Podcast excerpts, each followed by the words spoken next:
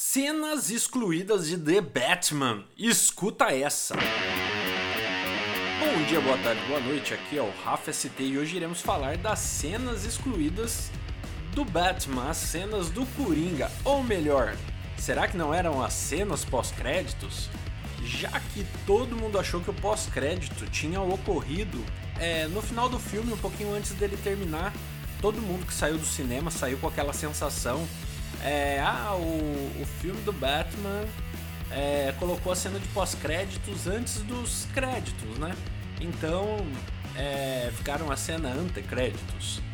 Porém, no final ninguém se atentou para o site que foi deixado, né? Aquele ratalada.com que aparece lá no final. E esse site ele foi deixado ali meio que de propósito. O site era a cena dos pós-créditos, né? Então, quando você entrar lá nesse site, você vai respondendo charadas do filme do Paul Dano e vai descobrindo algumas coisas, dentre elas o vídeo que supostamente foi deletado de The Batman. O filme ele demora ali cerca de 5 minutos e mostra o Coringa preso no asilo Hartman e o Batman fazendo algumas indagações para ele. E o Coringa ele consegue ligar, ligar ali os fatos em 5 minutos ele consegue revelar todo o mistério do Charada, né? Então ele fala que o Batman e o Charada são iguais. Ele fala que o Charada ele é um fã do Batman e que a ideia dele deixar as pistas era guiar o Batman até que eles chegassem num momento final onde Gotham fosse devastado, destruído e eles pudessem assistir isso aí juntos. E também a gente vê aí que o Charada achava que o Batman era totalmente parecido com ele, né? Porque ele achava que o Batman matava as pessoas e o Batman tinha aquele é, apego ali por procurar a justiça e na visão do Charada ele também estaria fazendo ali algum tipo de justiça. E na cena do velório, quando o Batman ajuda o Charada a fazer algum interrogatório ali no velório, faz com que o Charada ache que o Batman e eles estão trabalhando juntos nessa jornada. E aí dá pra gente entender por que, que o Coringa só teve destaque aí nessa cena pós-crédito no final. É, a ideia foi que não se tornasse um filme do Joker. Por quê?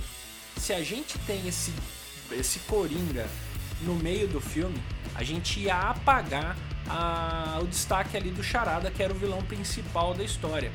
A gente leva em consideração nos quadrinhos que o Charada ele é sempre um vilão secundário, ele nunca foi um vilão primário. E esse, esse Joker né, que veio aí, esse Coringa que apareceu, ele tava ali insano, tá? Ele tava muito bacana.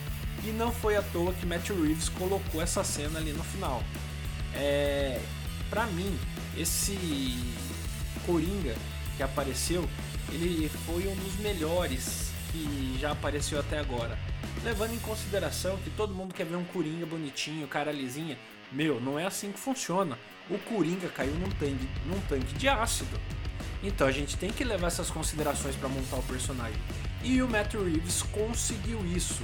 Ele conseguiu fazer em 5 minutos o Coringa descobrir toda aquela pegada do Charada, mostrar a interface lá do Coringa de uma forma que a gente ficasse impactado, todo mundo ficou é, horrorizado pela deformidade do Coringa, mas a gente não poderia é, esperar menos que isso. E conseguiu fazer com que o Coringa não menosprezasse o Batman, porque o Batman demorou mais de duas horas para descobrir o que o Charada queria. E o Coringa, em 5 minutos, matou a pau e já falou pro Batman o que, que o Charada queria ali. Pra mim, esse Charada aí é um dos mais fidedignos com a história do Batman, tá? E deixou uma pontinha solta esse vídeo aí para que a gente pudesse ter uma extensão do filme. Ou seja, o, o ele pode fazer com que o, o Coringa apareça no segundo ou no terceiro filme, isso ele pode levar com maestria para onde ele quiser, porque o universo está sendo muito bem construído. O Matt Reeves Verse, né? O Reeves Verse, como o pessoal anda falando aí.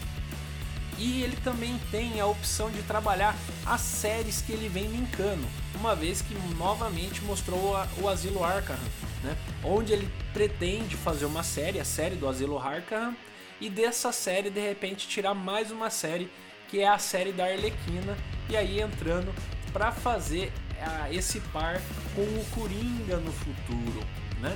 Então ficou uma coisa muito bacana.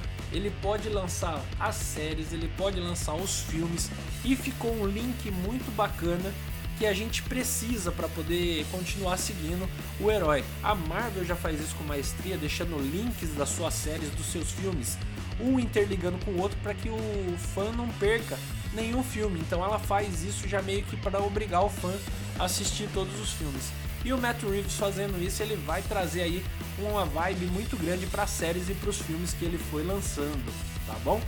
E você, o que acha que foi aí esses 5 minutos de filme que foi deixado é, de fora, né? Que foi colocado ali só para quem assistiu o, o filme pelo site do Ratalada ou de repente pelo YouTube.